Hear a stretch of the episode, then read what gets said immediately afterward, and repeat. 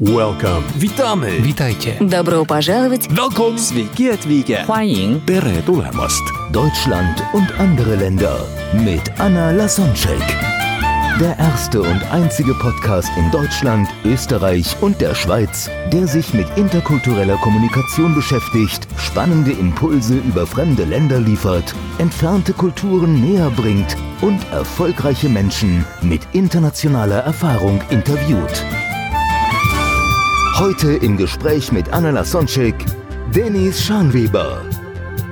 Dennis Scharnweber hat sich spezialisiert auf Gefühle und die Qualität des Herzens und gilt als Geheimtipp für Veränderungsarbeit in der Tiefe. Er ist der Gründer der Dennis Scharnweber Akademie, Dozent bei der Steinbeißer Universität, hat jahrelang asiatische Kampfkunst betrieben und ist nun seit 17 Jahren Lehrtrainer und Coach im Bereich Persönlichkeitsentwicklung und Verkauf. Das Besondere an seiner Lehrmethodik ist, dass er Körper, Geist und Seele in den Trainingsprogrammen zusammenführt, wodurch eine nachhaltige, tiefe Veränderung in jedem passiert. Tausende begeisterte Teilnehmer und auch große Firmen vertrauen auf sein Trainer-Know-how. Darüber hinaus lassen auch viele Trainer und Coaches ihr Wissen und ihr Können durch das Erlangen von mehr Tiefe von Dennis Scharnweber auf das nächste Level bringen. Ich freue mich riesig auf das Interview, Dennis. Ich bin mir sicher, ich lerne jede Menge dazu. Ich, du, wahrscheinlich lerne ich eine ganze Menge dazu, also oder wir beide. Aber wird bestimmt schön. Freue mich drauf. Ja, gut, du, dann äh, starten wir sofort los.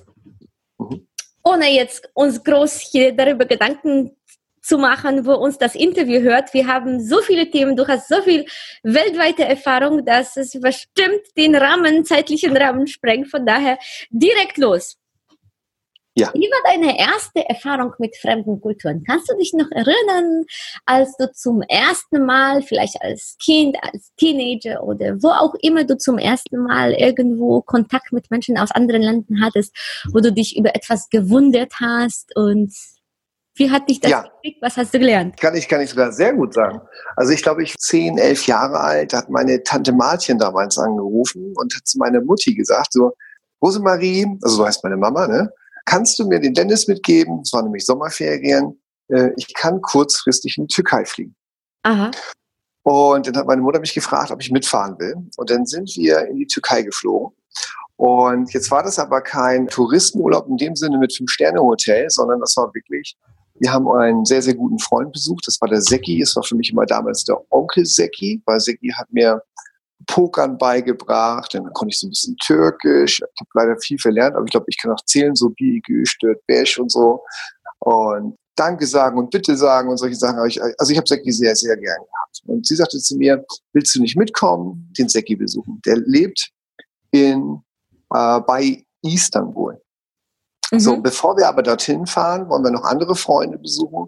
Und zwar in Keschan. Keschan ist ein, ein richtiges Dorf. Ja, also es ist äh, äh, Klingt nicht bekannt. Dish, Dishbudak, äh, Keschan. Auf jeden Fall bin ich dort mitgefahren und habe drei Wochen auf dem Dorf gelebt, bei einer sehr, sehr lieben türkischen Familie. Das war so mein erster kultureller Kontakt in der Tiefe, weil das ja nichts mit Staat oder mit, ja, mit dem Leben zu tun hatte in Deutschland, sondern das war ja wirklich so, dass ich mit dieser Kultur Kontakt bekommen hatte. Ich wurde auf eine Hochzeit eingeladen. Ich habe mit den Kindern im Dorf Fußball gespielt. Und das Verrückte ist, in dem Alter hast du diese Unterschiede gar nicht im Kopf. Ne? Also ich weiß ja noch später, ich bin ja Hamburger Jung. In den 80er, 90ern war das so, dass äh, Deutsch-Türken so kamen nicht so gut miteinander aus. Aber ich hatte das ja überhaupt nicht. Also ich, ich konnte es auch gar nicht einschätzen, weil ich halt damit groß geworden bin. Und wo ich damals in Dishbudak war, bei Kishan, da habe ich eine ganz, ganz tolle Zeit, drei Wochen mit der türkischen Familie erlebt habe die Kultur kennengelernt, habe ganze Wesen kennengelernt der, der Menschen dort. Ähm, das Spannende war auch noch, ich hatte damals einen Freund, da habe ich mich später mal drüber unterhalten, der ist in Deutschland groß geworden, ist aber in die Türkei zurückgegangen und sagte, weißt du was, Dennis, in der Türkei bin ich kein Türke und in Deutschland bin ich auch kein Deutscher, weil auch in der Türkei das so ist, wenn du in Deutschland aufgewachsen bist, in die Türkei kommst, dann bist du irgendwie auch nicht richtig anerkannt. Ne? Ja, ich kann das Und- sehr gut nachvollziehen. Also ich bin in Deutschland eher dann Polen, weil ich Ja. irgendwie anders bin und wenn ich nach Polen komme, dann bin ich ja die Deutsche, ja, also die aus Deutschland. Ja, Also- und, also das war, das war, äh, das muss man erstmal irgendwie verstehen. ne? Aber ich war, wo ich damals da war, das war eine ganz tolle Zeit. Drei Wochen war ich dort auf dem Dorf und drei Wochen war ich dann bei Istanbul. Hab dort auch gelebt. Also es war sechs Wochen Zeit. Also ich glaube, wenn ich noch zwei Monate länger geblieben wäre, dann hätte ich wahrscheinlich Türkisch gekonnt. Ja, da bei Aber- den Kindern geht das so schnell, ne? die lernen viel schneller Fremdsprachen als Absolut Erwachsene. richtig. Und ich habe diese Zeit sehr genossen. Und ich muss dazu sagen, ich habe zur Türkei ein, ein sehr, sehr gutes Verhältnis. Ich habe zu den Menschen ein sehr, sehr gutes Verhältnis. Äh, Politik lassen wir jetzt mal raus. Das hat Sehr jetzt nichts mit, mit den Menschen zu tun. Ja, das müssen, muss die, müssen die bitte für sich selber klären. Aber das, was ich kulturell und kennengelernt habe, den Kontakt und mit den Menschen dort, das war eine sehr, sehr gute Zeit für mich, weil das hat mein ganzes Leben geprägt. Ich habe nämlich dadurch nie in diesen Ausländerschichten gedacht. Ja, das, das ist Gleichheit. Wir Menschen sind gleichwertig. So bin ich erzogen worden, so, so habe ich die Erfahrung gemacht und behandle auch alle Menschen gleichwertig.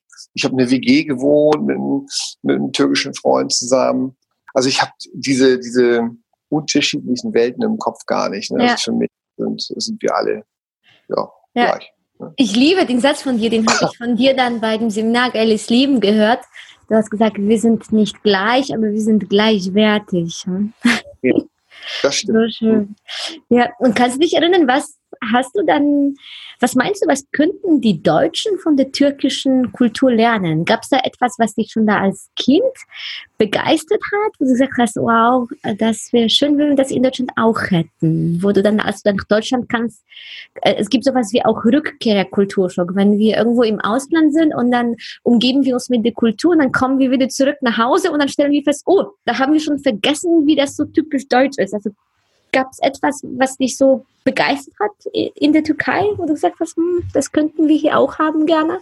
Ja, auf jeden. Also im Dorf war das, das war das auf jeden Fall so, dass da dann sehr, sehr großer Zusammenhalt war, untereinander war. Also da haben wirklich die Onkel, die Tanten, aber auch die Nachbarn und die Freunde untereinander auf die Kinder aufgepasst, was ich sehr, sehr, sehr schön fand. Ich glaube, dass wir sehr viel lernen können, wie man als Familie miteinander ist. Ja, ich meine, da gibt es wieder solche und solche Familien. Jetzt werden vielleicht viele Deutsche sagen, ja, die sind aber zu hart. Und lassen wir das mal alles weg, sondern lass uns einfach nur die Liebe mal betrachten. Aus der Liebe heraus Mhm. ist der Kontakt zueinander viel, viel tiefer und viel, viel schöner, als wie es leider in Deutschland gelebt wird. Natürlich kann man das nicht auf alle beziehen, aber wenn du äh, dir einige oder sehr viele Familien in Deutschland anschaust, dann gibt es vielleicht äh, Bruder, Mutter, Vater und dann ist Pumpe. Ne? Also ich zum Beispiel habe zu Das ist die Oma- Familie als Kleinfamilie, ja. Genau. Also ich habe zu meiner Oma zum Beispiel keinen guten Kontakt gehabt. Ne? Oder meinen Opa habe ich auch keinen guten Kontakt gehabt. Oder zu Onkel und Tante auch nicht, weil die, die, die Schwester sich mit dem verstritten hat. Oder weil die Oma irgendwie doof war. Weil der das, es gibt so, so viele Weils, warum irgendwas nicht ist. Und es ist halt in vielen Sachen so, so ein bisschen das Herz verloren gegangen. Ne? Ich kenne Ja. natürlich auch andere deutsche Familien, die das super leben, auch in der Tiefe leben. Aber ich finde das schon wirklich schade, dass eigentlich was Familie ist und Familie zu leben, was das bedeutet, so wenig in Deutschland gelebt wird. Ja, auch wenn wir die Hochzeit vergleichen. In Deutschland ist es immer mehr moderne, einfach in ganz kleinem Kreis zu heiraten mit Genau. ein paar Menschen und dann weg in Urlaub zu fliegen. Also teilweise wirklich fünf bis zehn Menschen, die nächsten. Und dann äh, in der Türkei sind dann locker zwei, dreihundert schon. Und das Ja. ist die, die Family. Ja, es fängt ja schon gut an, dass die Frau halt mit Gold und Geld be beglückt wird. Ja, ja. Von allen. Ich glaube, in Polen, ist das in Polen mit der Hochzeit so, dass ihr sechs Tage feiert? Oder wie das? Also mindestens zwei. Und äh, das, das war mein Kulturschock in Deutschland. Ich habe dann am Anfang auch gekellnert.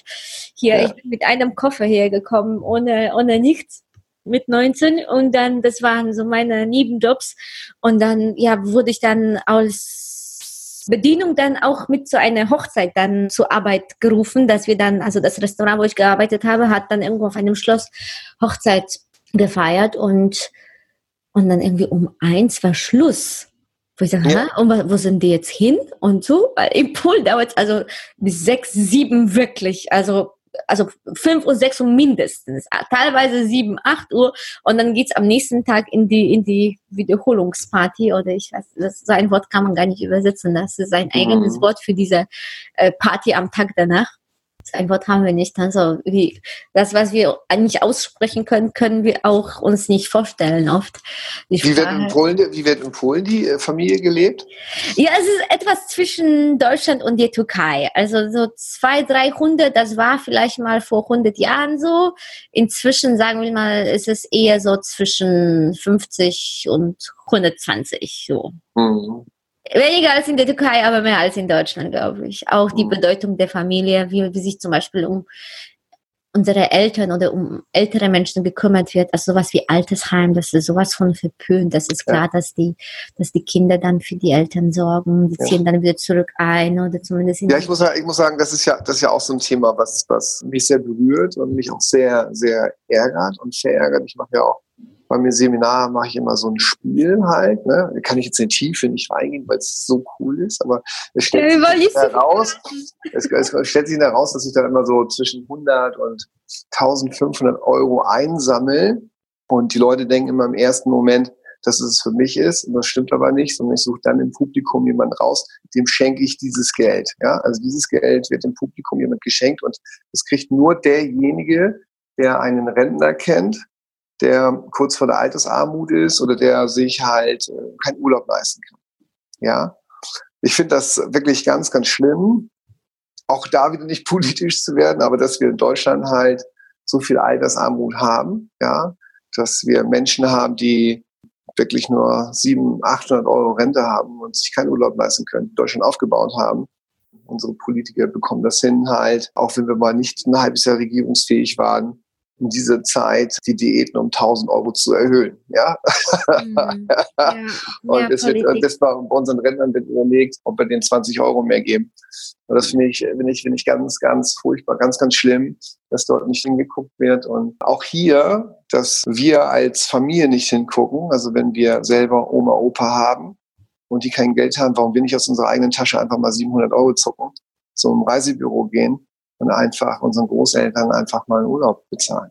Ja, das, kann, Mhm. das ist doch so einfach, mal unseren Großeltern etwas zu schenken, etwas zu geben, etwas mitzugeben.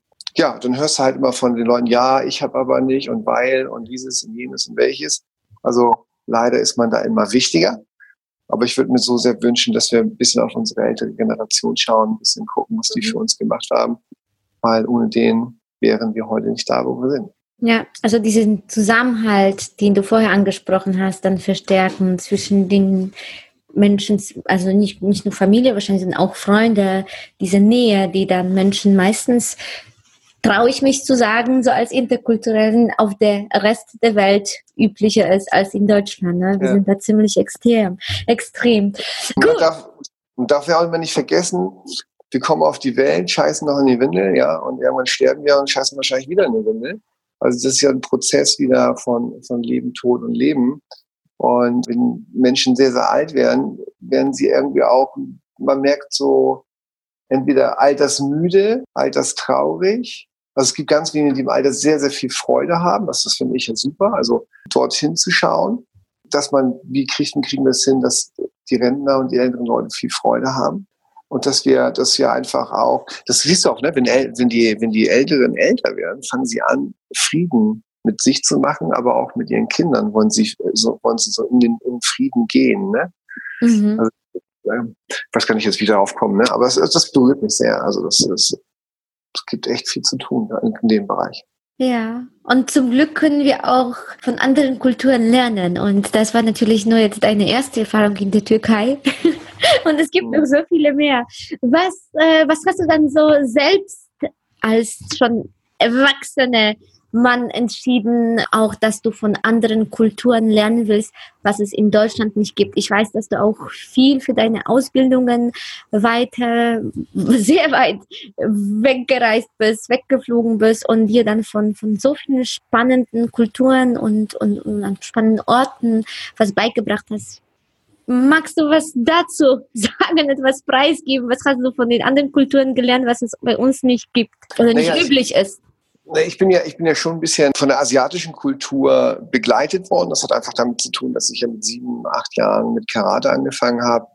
Hab dann später Leistungskarate gemacht, habe Kung Fu gemacht, Eskrima und äh, andere verschiedene Kung Fu Arten. Dadurch kommst das du natürlich ist nicht nur automatisch. Sport, sondern auch Philosophie. Hm? ja, viel Philosophie dahinter ist. Und dadurch kriegst du natürlich schon Kontakt natürlich zu, zu anderen Kulturen. Ne? Was Aber- sind so ein paar, ein paar Sätze in der Philosophie, wenn, wenn, du, wenn sich das irgendwie so kurz zusammenfassen lässt, wo du sagst, das hast du auch in dein Privatleben integriert oder Berufsleben, also wie auch immer, dass, dass es nicht dann um Sport geht, sondern dass du das aufs Leben übertragen hast, dank Karate und den ganzen Sportarten, die du dann im Osten gemacht hast, also vom Osten. Naja, zum, zum Beispiel es gibt es gibt so ein, gibt etwas, was ich mit lehre, das heißt annehmen, verstärken, nutzen. Annehmen, also das, was im Leben passiert, das anzunehmen. Ne? Das ist wie beim Tanzen auch. Also wenn du mit jemandem tanzt, dann musst du das Gefühl oder diesen Rhythmus annehmen. Verstärken heißt, du kannst es dann in eine andere Richtung bringen. Und das Nutzen bedeutet halt, dass du Spaß beim Tanzen bekommst. In, in der Kampfkunst ist genau das Gleiche. Du bekommst einen Angriff, kannst es annehmen, in eine andere Richtung bringen. Ja, und kannst die Kraft des anderen nutzen. Und die Annehmen, Verstärken, Nutzen findest du in allen Bereichen wieder. Selbst im Verkaufsprozess, wenn jemand einen Einwand hat, ja. Also Einwände können Menschen nicht behandeln, wenn sie das nicht annehmen, wenn sie nicht zuhören und sagen, danke, dass du mir das sagst. Gut, dass wir drüber sprechen. Ah, so habe ich das noch nicht gesehen. Dann kannst du das in eine andere Richtung bringen, annehmen, in eine andere Richtung bringen, kannst du Nutzen für dich oder für die Welt oder für das System nach vorne bringen. Ne?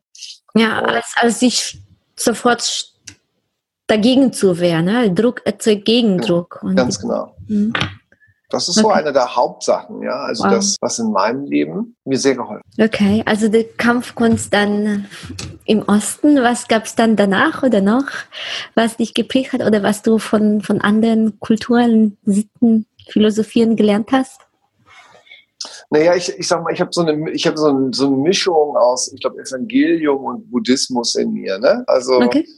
Äh, ich glaube, dass das Leben immer weitergeht. Ja, ich glaube, dass wir hier sind, um Erfahrungen zu sammeln. Ich glaube, dass alles, was dir passiert, genau richtig ist.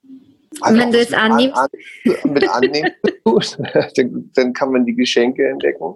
Ich glaube aber auch, wenn es vorbei ist, dass es auch weitergeht. Ja. Ja, auch so, da fällt mir ein, dass du da auch, glaube ich, aus in deinem persönlichen Leben einige auch spannende äh, Geschichten zu erzählen kannst, die auf den ersten Blick wie so ein Pech oder etwas Schreckliches erscheinen können und du das, das dankbar im Nachhinein angenommen hast und das hat die Stärke gemacht. Also auch in deinem Leben, du hast einige Wendepunkte gehabt. Magst du dazu was sagen? Also ich weiß es, aber ich weiß, dass meine Zuhörer es nicht wissen. Ja, also ich sag mal, im, Allgemeinen ich, muss ich, bin ich sehr, sehr dankbar. Der liebe Gott hat das äh, sehr gut mit mir gemeint. Oder das Universum oder die Liebe oder wie du das auch nennen magst, ja, hat mir immer ein wirklich gutes Leben äh, beschert. Äh, es gab äh, Momente, aber das hat, glaube ich, jeder irgendwo mitgenommen, wo ich Ende 20 war, da habe ich halt mal alles verloren, ne? Nicht finanziell mal. Also einiges schon ordentlich. Nicht nur so ein bisschen. Ja, das, das gab's so, das gab, ich sag mal, da gab's, da gab's einen großen Balken in die Fresse, ne? Also so, damals äh, war ich eigentlich schon fast durch. Ne? Ich hatte mehrere Häuser gehabt, äh, Autos gehabt, äh, war, also war mit Ende 20 Also ein sehr, sehr. Leben schon mehr als traumhaft für einen 20-Jährigen. Ja. Ja. Und dann Übermut kommt vor dem Fall, oder wie das heißt. ja, und dann gab es halt eine Situation, da habe ich nicht aufgepasst. Früher habe ich gedacht, andere sind schuld. Das stimmt natürlich nicht. Das war meine Schuld. Ich war halt nicht achtsam und äh, bin nicht mit mir und mit anderen gut umgegangen. Und dann sagt das Universum halt, Mensch, du lieber Dennis, wir haben dich so lieb, ja. Jetzt kriegst du mal eine schöne Erfahrung, dass du auch weiter lieb mit dir bist und nicht da im Kopf irgendwie durchdrehst. Ne? Ja, und dann ist es halt passiert, dass ich halt alles verloren hatte, also wirklich nur noch 20 Euro in der Tasche hatte und musste mir dann überlegen, was mache ich aus meinem Leben. Ja? Und da gab es so zwei Möglichkeiten, entweder in die Wüste fahren, ein Loch graben, reinpacken, einen dicken Bart wachsen lassen und hoffen, dass irgendjemand mich da rausholt. Die Wahrscheinlichkeit, dass das passieren würde, die war mir irgendwie bewusst, dass es bei Null ist. Also habe ich mir gesagt, da musst du dich selber rausholen. Und äh, das Gute daran war aber, dass ich verstanden habe, dass ich eigentlich all die Jahre etwas gemacht habe, was ich gar nicht mochte, was ich gar nicht machen wollte, sondern mein Traum war es wirklich schon mit 16, ja, immer Trainer zu werden. Damals wollte ich halt Karate-Trainer werden im Bereich Persönlichkeitsentwicklung. Da wusste ich gar nicht, dass es diesen Beruf gibt. Mit den Jahren, wo ich im Verkauf tätig war, im Vertrieb tätig war, da habe ich noch Häuser saniert und verkauft, habe ich mich auch immer mit Persönlichkeitsentwicklung beschäftigt, aber nicht in der Tiefe sondern ging es immer nur um Erfolg und wie du mehr Geld verdienen kannst, wie du mehr in die Kraft kommst, wie du all deine Ziele erreichst. Aber ich habe mich nicht damit beschäftigt, dass zum Beispiel das Herz und die Liebe das Wichtigste im Leben ist. Und ich glaube, durch diese Erfahrung, die ich dort gemacht habe, und dass ich mich daran erinnert habe, was ich wirklich werden wollte, habe ich mein letztes Geld genommen. Ich weiß nicht, ob damals eine Rolex-Uhr gehabt, die habe ich in die Pfandleihe gebracht und habe äh, von dem Geld meine erste Ausbildung bezahlt. Ja. Dann habe wow. ich was anderes gekauft. Ja, ja. ja. Das, ich habe mich erst, bevor, heute ist das ja alles anders. Heute gehst du ja einen Wochenendkurs oder machst ein halbes Jahr irgendwelche Ausbildung und bist dann Trainer, Speaker oder was es auch gibt. Ich habe da mal, glaube ich, mich sechs, sieben Jahre ausbilden lassen und dann habe ich erst mein erstes Training durchgeführt. Ist aber auch eine andere Zeit gewesen. Damals war im Internet noch nicht so groß, damals gab es noch nicht so viele Trainer. Heute geht ja alles, alles viel, viel schneller. Und oft ist es so ein Geschenk vom Universum, weil du gesagt hast, äh, du hast entdeckt, dass du nicht das gemacht hast, was du machen wolltest. Und so ein Schicksalsschlag ist dann tatsächlich, wie du sagst, wenn man es annimmt, dann so wie ein, ja, Geschenk, der uns auf den richtigen Weg bringt. Und du sagst, sechs, sieben Jahre hast du dann gelernt. Ich weiß, dass du auch schamanische Erfahrung hast. Also kannst du da noch etwas preisgeben? Weil sechs, sieben Jahre lernen, das muss auch jede Menge spannende, spannende Erkenntnisse dabei gewesen sein. Ja, also es ist so, dass ich damals, ich hatte mich mit 20 schon mit NLP beschäftigt und habe ich gesagt, oh, das, das will ich lernen. Ne? Also das ist halt ein System, wo du erlernst, wie du die Dinge, die du im Außen wahrnimmst und in dir verarbeitest und wie bestimmte Programme in dir laufen, wie du in diesem Leben ja auf deine Programme reagierst, ja. Und die kann man umprogrammieren, damit du ein besseres Leben hast, ja. Neurolinguistische Programmierung heißt also nichts anderes, wie nimmst du die Dinge wahr, und wie kommst du in den Kontakt zu deinem Programm und äh, ja, wie lebst du nach diesem Programm und wie kann man das verändern? Und das habe ich halt sehr, sehr lange gemacht und habe ich aber festgestellt, dass das zu kopflastig ist. Ja, also weil es immer um Strategien, Strukturen und Muster geht. Und da hat mir etwas gefehlt. Also mir hat immer etwas gefehlt von, ja, es gibt da, es gibt da noch etwas wie die Liebe. Ja, und dann hatte ich einen Freund halt, der, mit dem habe ich mich lange unterhalten. Dann habe ich Energiearbeit sehr, sehr lange gemacht. Also Kanyo äh, gelernt. Also das ist mit dem Ursprung des Taus hat das zu tun. Und da habe ich das erste Mal verstanden, dass Körper, Geist und Seele ja eine wirkliche Einheit ist, was ich ja durch die Kampfkunst wusste, dass man für den Mindset, also für deine Gedanken und für dein, wie du denkst, natürlich das im Leben entscheidend ist, wie du lebst. Aber es gibt neben deinem Mindset gibt es ja auch dein Herz also die Liebe in dir. Und die Liebe in dir, die hat bestimmte Aspekte. Ja, also die Liebe an sich hat wunderbare Aspekte, nämlich die nennt man Bedingungslosigkeit, Absichtslosigkeit, Wahrhaftigkeit, Nächstenliebe, Vergebung, Demut und die Freude. So, und ich sage mal, die Liebe ist der Kompass deines Lebens. Wenn du nur aus deinem Mindset gehst, kann das passieren, dass dein Mindset sich zu schnell connected mit deinen Emotionen. Ja, und deine Emotionen sind deine Gefühle halt, ne? Und die Gefühle sind so, sind richtig gut, die wir haben. Die brauchen wir, um uns auszudrücken. Aber wenn wir in bestimmten Situationen, die uns mal passiert sind, wenn wir die Situation nicht loslassen, dann werden wir zur Emotion. Und die Emotion drückt sich dann über dich aus. Nicht mehr du drückst dich über die Emotion aus, sondern die Emotion drückt sich über dich aus. Die hat dann Kontrolle über uns. Und die kriegt dann die Kontrolle. So. Und deswegen ist das manchmal so schwierig. Das Mindset ist nicht alles. Ja, das ist, ich glaube, das, was wirklich entscheidend ist, dass man über sein Herz prüft und über dieses Prüfen des Herzens seine Gedanken äh, so gut ausrichtet, dass man das anzieht, was in einem Leben wirklich aus dem Herzen heraus, was man sich wünscht. Ja. Mhm. Und du findest in den ganzen Trainings am deutschen Markt leider entweder nur Mindset-Training oder Emotionstraining, also wie wirst du wutlos oder wie kriegst du mehr Spaß oder wie bist du motivierter. Aber es ist kein Training dort, wie kannst du dein Leben bedingungslos und absichtslos, voller Wahrhaftigkeit in Liebe und Freude leben. Und, und das ist das, was ich dann über die Jahre halt gelernt habe, weil ich bei Keymeistern war, weil ich bei, ich habe wirklich bis heute, 18 Jahre lang, bilde ich mich wirklich immer noch fort in der Tiefe und versuche Körper, Geist und Seele, also Mindset, Emotionen, Gefühle und die Herzenspräsenz miteinander zu verbinden und das als Einheit zu sehen und Menschen beizubringen, damit sie das kraftvollste, schönste Leben in ihr Leben leben. Ja, ich merke auch die Tendenz, dass es immer mehr nach Deutschland kommt und ich sage zum Glück, dass wir von anderen Kulturen lernen, dass auch Emotionen im Business erlaubt sind, weil auch in einem Business-Podcast sprechen weniger über das Thema Liebe und Herz, dass Emotionen verkaufen und nicht Vernunft und Verstand und Daten, Fakten, Zahlen, das ist schon längst bekannt, ja, im Vertrieb, dass es nicht nur, nicht nur um Daten, Fakten, Zahlen, sondern um Gefühle geht und Beziehungen im Business auch wichtig ist, aber dann noch die, die, die, die nächste Ebene, dass man da auch äh, Herz einschaltet. Ich hoffe, dass es kommt. die, die, das, das wird kommen, weil, weil äh, ich werde auf jeden Fall Sorge tragen, dass das passiert. Ja, und mittlerweile gibt es viele große Unternehmen, die mich buchen, wo ich Führungskräftetraining durchführe, wo ich den Leuten sage, ihr braucht nicht Führungskompetenz, ihr braucht Gefühls- und Herzkompetenz. Ja, und das ist in vielen anderen Ländern viel normaler, auch Emotionen zu zeigen und über Gefühle zu sprechen und auch eine Entscheidung damit zu begründen. Wir machen das einfach so, weil es sich gut anfühlt, ohne jetzt rationale Gründe zu sagen. Also ich finde, wir entscheiden sowieso mit dem Bauch und in Deutschland versuchen wir dann eine rationale äh, Begründung dafür zu finden, warum wir dann so entschieden haben. Mhm. Also wo, wo, wo sagst du, wo, wo sind denn die, die, die Länder oder die Erfahrungen, die du gemacht hast, was Gefühle und, und Herz und Liebe viel wichtiger ist, als wir das hier in Deutschland leben. Hast du da irgendwie Beispiele aus deinen weltweiten Reisen und Schulen und Philosophien, wo du sagst, da, da könnten wir uns etwas abgucken? Ne, das, das, das Verrückte ist halt, das findest du überall. Also es gibt kein Land, was es mehr kann oder weniger kann. Es gibt vielleicht in einem Land mehr Menschen, die es schon leben.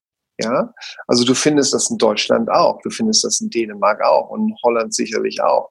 Ich glaube einfach nur, dass wir in anderen Ländern das mehr sehen, weil es einen Kontrast macht. Wenn du von dir zu Hause weg bist und du bist in einem anderen Land und dort herrscht mehr Armut vor oder äh, die Sonne scheint mehr oder andere Dinge, entsteht ein Kontrast. Immer wenn Kontraste entstehen, oder wenn du Kontraste siehst, ne, wenn ich jetzt, sag ich mal, in Bali war oder so und ähm, dort gibt es auch Gegenden, wo die Leute nicht so reich sind, aber du siehst halt in den Holzhütten den Papa und die Kinder nachts um elf ähm, rumspielen und dann landen sie im Arm des Papas und sind total gechillt und wir müssen mit dem erstmal auskommen, was sie fischen und sind trotzdem total glücklich. Ja?